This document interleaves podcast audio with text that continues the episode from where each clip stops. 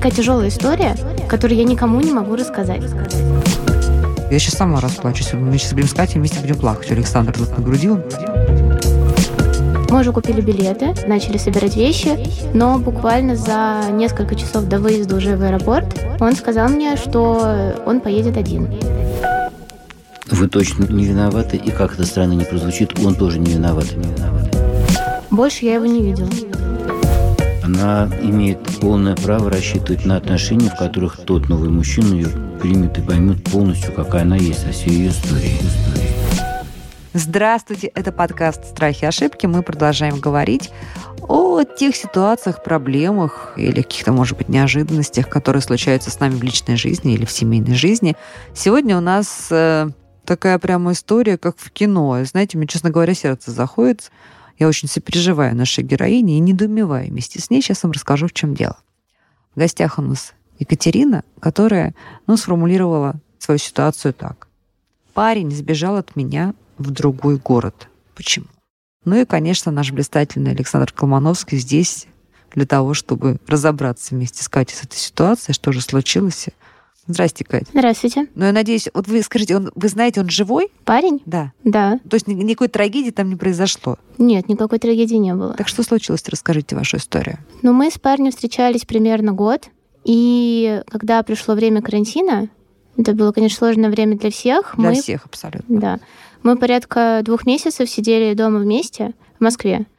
И в какой-то момент он решил уехать в родной город, Новосибирск, потому что там была большая квартира, и у него есть возможность удаленно работать, там было бы, скажем так, более комфортные условия. И мы решили ехать вместе. То есть это... А он предложил? Или да, это он предложил. Он предложил, что да. поедем вместе. Да. Угу. Мы уже купили билеты, то есть все было достаточно понятно. Даже какой-то момент вот начали собирать вещи, но буквально за несколько часов до выезда уже в аэропорт он сказал мне, что он поедет один. На что, да, на что, соответственно, я, мягко говоря, расстроилась. Ничего вообще не предвещало? Абсолютно. То есть для вас это было абсолютно неожиданно? Вы не ссорились, не раздражались? Нет, нет. Я вообще не тот человек, который умеет ссориться. То есть обычно мы всегда что-то обсуждали, если что-то было не так. Вот. Но в тот момент у меня, конечно, было очень много эмоций, потому что в целом перспектива остаться одной в квартире в закрытой Москве на карантине, ну, достаточно печальная. А у вас родственники не живут в Москве, да? Нет. Вы одна в городе. Хорошо. А как он вам сказал это? Как, как это прям было? Какими словами? Вы помните? Вот вы собираете вещи, вас вот вам, вам на самолет. И? Ты знаешь, я думаю, мне лучше стоит поехать одному. Как-то так. И, и вы так в смысле, да? Да. А вот. он что? Он что-то тоже там начал грустно-грустно говорить, что вот, он не знает, стоит ли нам ехать вместе. А, ну, может быть, стоит сказать, что, соответственно, это его родной город, у него там родители, семья и все такое. Мы с ними не были еще знакомы. И... А квартира это квартира, где живут его родители? Нет. Это отдельная квартира. Отдельная. Угу. Вот. И он там вот начал говорить, что вот он не уверен, что хочет сейчас так все это как будто усложнять. Но я плохо помню уже именно какие-то детали разговора, просто потому что это было очень слишком эмоционально с обеих сторон. Но в тот момент лично меня беспокоило больше то, что мне действительно было, ну, очень не хотелось оставаться одной. То есть я ему предложила, давай мы просто поедем. То есть, ну, это не будет там, его в тот момент вот, ни к чему обязывать, например. Но он отказался, и, соответственно, он уехал. Вот как-то и? так. Он а... уехал с чем? Что мы расстаемся? Нет, или я... нет, а, нет. Я поживу. Нет, да. Он просто говорил, что хочет побыть один, и вот, вот все это в, в таких я словах. Я вот очень прям не люблю, когда этот мужчина начинает говорить, я хочу побыть один. Это прям вот хорошо. И вы, он уехал? Да, и он Он уехал. прилетел, он вам позвонил? Да. Я угу. даже тогда решила обидеться, не брала трубку день. Вот. Угу. Но потом все-таки ответила, потому что, ну, какой в этом смысл, я не очень понимаю сама. И потом мы где-то с неделю, наверное, ну, общались по телефону. Все это было не очень приятно. Вот. Почему вы продолжали высказывать друг другу какие-то свои Ну, потому что, ну, не недовольство, а то, что в целом... Нет, вам было обидно, это совершенно Да, вот, мне было обидно, и там... Причем он там тоже сидел просто в квартире, то есть это не было такое, что он прям сменил сновку, у него там весело и радостно. Нет, просто мы оба сидели по квартирам, и все равно вот эти темы о том, что почему он так поступил, и что будет, когда он вернется, например. Они всплывали, ну, буквально каждый день. И потом мы расстались, собственно, с его подачи. То есть он сказал, давай лучше просто расстанемся. И вот. все? Да. И вы ничего не знаете больше? Ну, то есть вы больше не общаетесь? я его не видела мы после этого не разговаривали. Если разговаривали, то только по поводу того, что... То есть я съезжала, например, с квартиры, вот, и какие-то там такие бытовые вещи, типа серии «Ключи будут там-то» и все. Слушайте, а вы для себя нашли какое-то объяснение тому, что произошло, вот там, когда прошло какое-то время? Ну, ну версии какие? Ну, не, я понимаю, что если бы вы нашли финальное объяснение, вы бы здесь не сидели. Но какие, какие у вас версии самой, что произошло? У меня нету какой-то прям гениальной идеи. Здесь просто ответ один. Ну, человек просто ну, не хотел вероятно, в тот момент быть со мной, вот и все. Но меня это все очень напрягает до сих пор, потому что это такая тяжелая история, которую я никому не могу рассказать. Причем мы год примерно встречались, и, например, вот у меня сейчас есть молодой человек, иногда мне ну, сложно избегать историю про этот год своей жизни. Вот. Почему вы не можете рассказать? Мне не хочется. Ну и бог с ним, или что? Или, или вам вы какие-то эмоции по этому поводу испытываете? Типа, ну да. Какие, кроме обиды? Мне кажется, мне будет очень сложно даже ну, вот любые вопросы от него услышать на эту тему. От вашего сегодняшнего молодого да. человека. Что, что произошло, да? Как да. будто бы вот вы какая-то такая недостойная, да? Вот как будто вам стыдиться надо этого. Ну да, то есть мне ну, вот почему-то как будто э, вы это было как да? будто из-за меня. Но я понимаю, что вроде нет. Бедный котик. Александр. Ну, это прям... Вот мне сейчас очень обидно за Катю. Не, не то, что с ней произошло. Слушайте, ну, мало ли бывает разных ситуаций и людей на, на разные буквы или, или просто. А вот то, что она так эту ситуацию взяла и на себя сгрузила, я сейчас сама расплачусь. Мы сейчас будем с Катей вместе будем плакать. Александр тут нагрудил микрофонов, да. Но просто правда, это очень не обидно, что она этого стесняется и стыдится. И что, что это такое? Ну, давайте, помогайте нам разбираться с этой ситуацией, Александр. Ну, ситуация, правда, очень травматичная. Я не представляю себе, кто бы на месте Кати не, не расстраивался. Но мне важно оттолкнуться от какой-то формулировки вопроса или запроса. Как он может звучать. Как мне принять тот период своей жизни и уже не избегать его в разговорах и не бояться, что это когда-то всплывет? Знаете, тут есть несколько возможных, как говорят, заходов. Один из них, ну, не в порядке важности, но самый, тем не менее, содержательный, мне кажется, вот какой. Я не знаю, что там произошло. Вот честно говорю, не знаю, не понимаю. Но какая-то очень странная история. Но в чем нельзя сомневаться, в том, что какие-то, может быть, микропроявления его истощенности были, но очень незаметные, вы их вовремя не заметили. Но это поведение человека, который не просто разочарован отношениями, это бывает с каждым из нас, любой может оказаться в такой ситуации – но человека, поведение человека очень нересурсного, который не может достойно сориентироваться в этом сюжете, который не может вовремя сказать, когда его начинает что-то не устраивать, знаешь, что-то тут мне так некомфортно, а мне хотелось бы иначе. Или когда даже он почувствовал, что этот момент упущен, и все у него уже заканчивается, но хотя бы так открыто, внятно сказать, не, не так кошмарно за несколько часов до намечавшегося совместного отлета, так или иначе, это поведение человека глубоко неуверенного в себе. Это не признак какой-то вашей неправильности, непривлекательности. Это чисто клинический признак его глубокой неуверенности в себе, глубокой несамодостаточности. Это один как я уже сказал, заход. Другой вот какой. Представьте себе, что это какая-то ваша далекая подруга, знакомая. И с ней произошел аналогичный эпизод. И вы все это видите каким-то волшебным рентгеном сквозь крышу, через стену. Вот они живут, живут, нормально общаются, все такое. И вдруг бац, на ровном месте, он говорит, знаешь, я сегодня уезжаю один. И уезжает. Она покажется вам в этой ситуации какой-то неправильной, непривлекательной? Ну нет, конечно, я же ее знаю. Вот. Нет, дело не в том, что вы ее знаете, а в том, что со стороны этот сюжет на всех, как и на вас сейчас, производит такое впечатление. Это не с ней связано, она тут ни при чем. Это с ним что-то не то. И что вас это отпускало поскорее, надо вот это как можно чаще себе представлять со стороны в чуже, как будто это не ваша ситуация, а, а чья-то.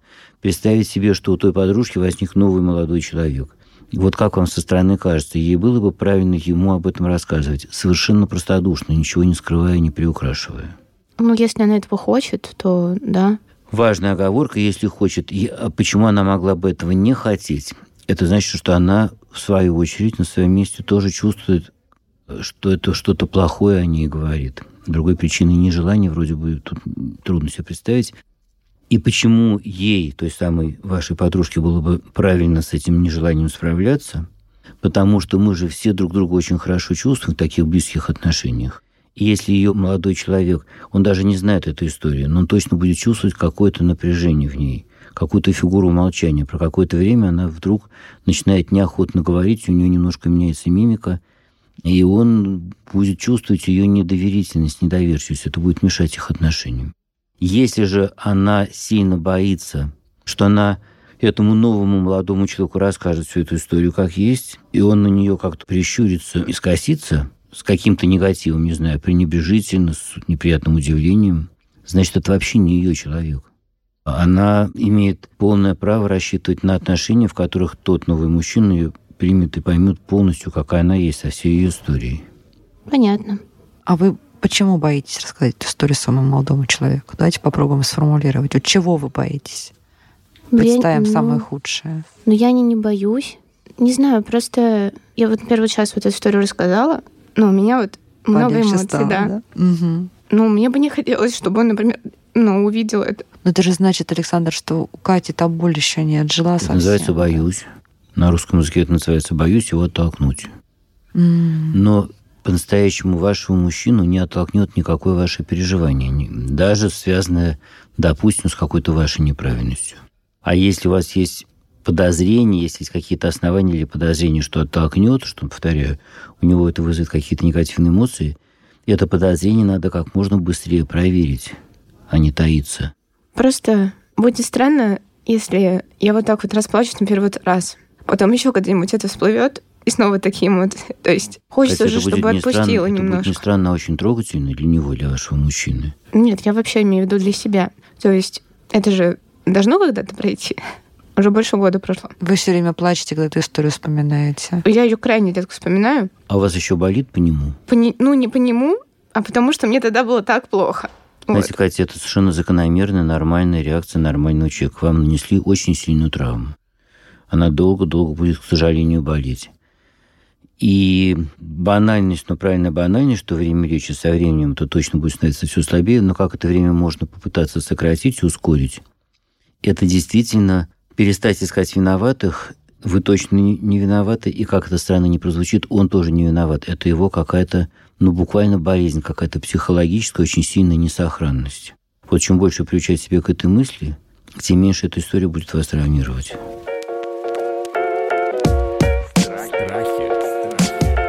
Как использовать страх во благо? Кать, а у вас были ситуации, когда вы там, не знаю, какой-нибудь перелом у вас был или сильный ушиб, вот вы прям помните какую-то физическую боль? Нет, я никогда ничего не ломала, например. Так, не, не знаю, что на ногу там вам падало, когда же больно, вот искры из глаз. Но у меня был тяжелый период после операции. То есть две недели прям тяжелые были. Помните, да, как это болело? Вам же не стыдно, что вы до сих пор вспоминаете эту боль с содроганием? Нет, за это не стыдно. Ну, такая эта боль, которую вам нанесли, она еще больше. И точно так же, да, вот здесь даже еще меньше виноват. вы вообще не, вообще не закажете, что в чем-то виноват. Но, словно говоря, если вам на ногу бы упала какая-то... Кто-то уронил бы вам тяжелую какую-то колоду на ногу, вы же не виноваты в этом. Вам же было бы больно.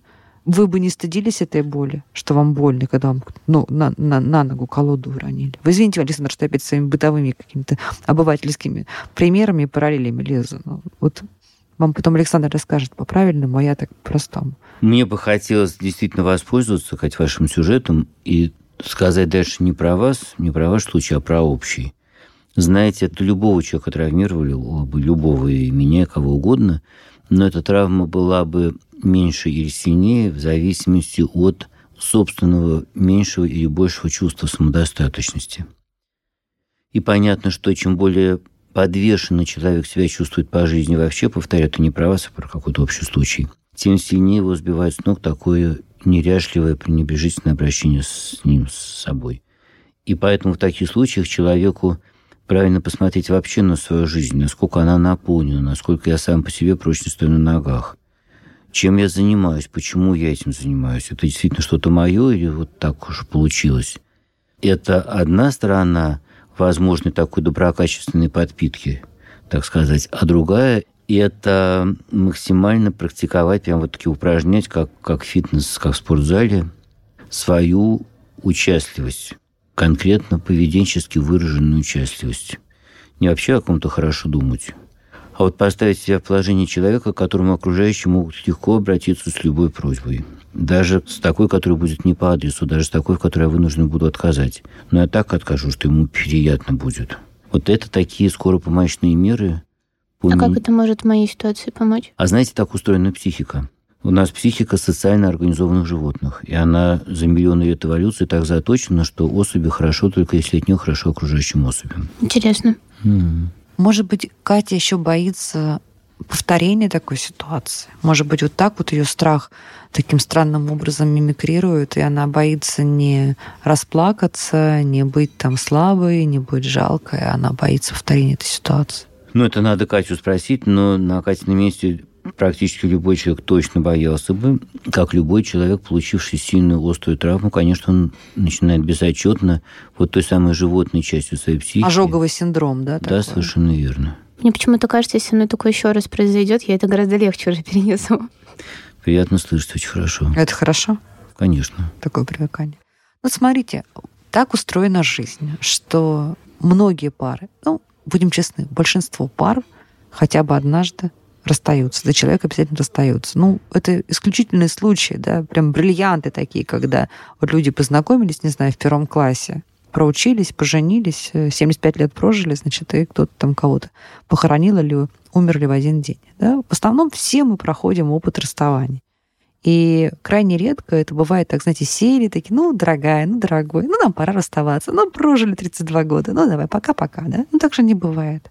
То есть всегда кто-то с кем-то расстается, и всегда в этих ситуациях, мне так кажется, кто-то жертва, да, а кто-то принимающий решение. Правильно, Александр? Ну, не бывает так, что паритетно в большинстве случаев. То есть этот опыт, и к чему говорю, Кать, он у вас не уникален. Вот вы сейчас выйдете на улицу, ткнете пальцем в любого человека проходящего спросите, слушай, тебя бросали? Если он скажет нет, он соврет. Ну, правда. Мужчина и женщина. Каждого из нас однажды бросали. И мы бросали. И нам не хватало силы духа сделать это по-нормальному, по-человечески. Смягчить травму. Ну, каждый как умеет. Вот он умел вот так вот, понимаете? Правильно, Александр вам очень профессионально объясняет про что его там нересурсность, очень, деликатно, деликатно, элегантно, да. А, Я могу по-другому сказать. Но он в этой ситуации повел себя вот так. Вы-то при чем, Катя? Ну просто вот в этой ежедневной партии, которая складывается сотни, миллионы раз в, в этом мире каждый день между мужчинами и женщинами, в этот раз у вас была в этой партии такая роль. Он вас бросил и умотал в Новосибирск. Так бывает. Почему это о вас говорит плохо как-то, я не понимаю.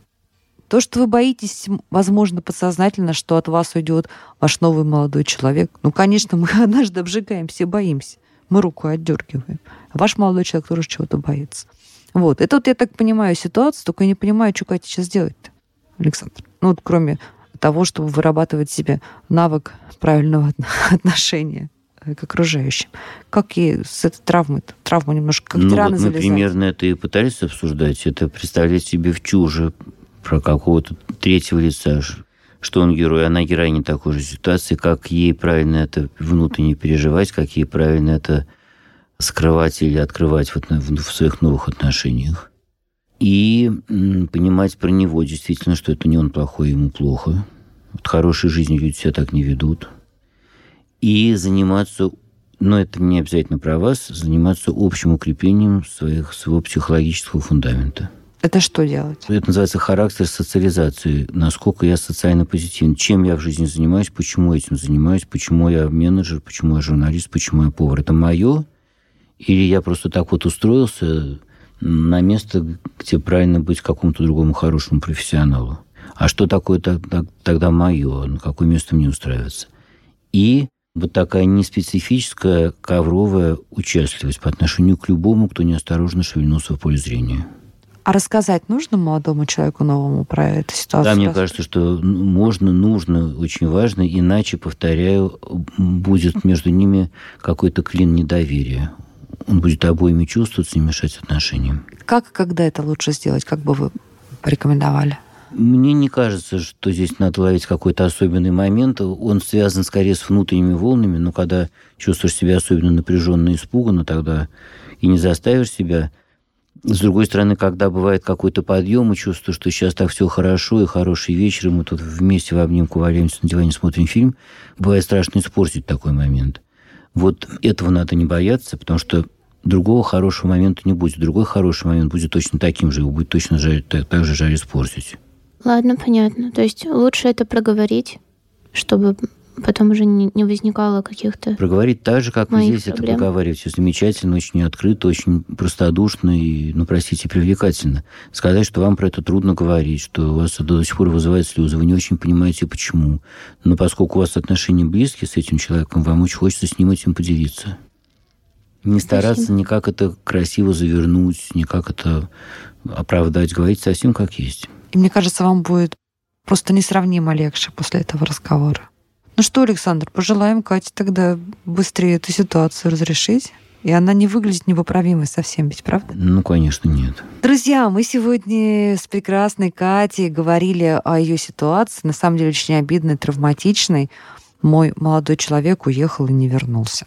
В общем-то, мы договорились до того, что Катя тут ни при чем, стыдиться и нечего. А ситуация происходит, к сожалению, довольно часто, поэтому нужно просто продолжать жить и не испытывать э, неправильных травмирующих себя эмоций, вспоминая эту историю. Мы обсуждали с э, известным психологом и куратором этого сезона Александром Колмановским. Это подкаст «Страхи и ошибки». Подписывайтесь и рассказывайте ваши истории. Подписывайтесь на подкаст на сайте ria.ru в приложениях подкаст с Web Store и Google Play. Комментируйте и делитесь с друзьями.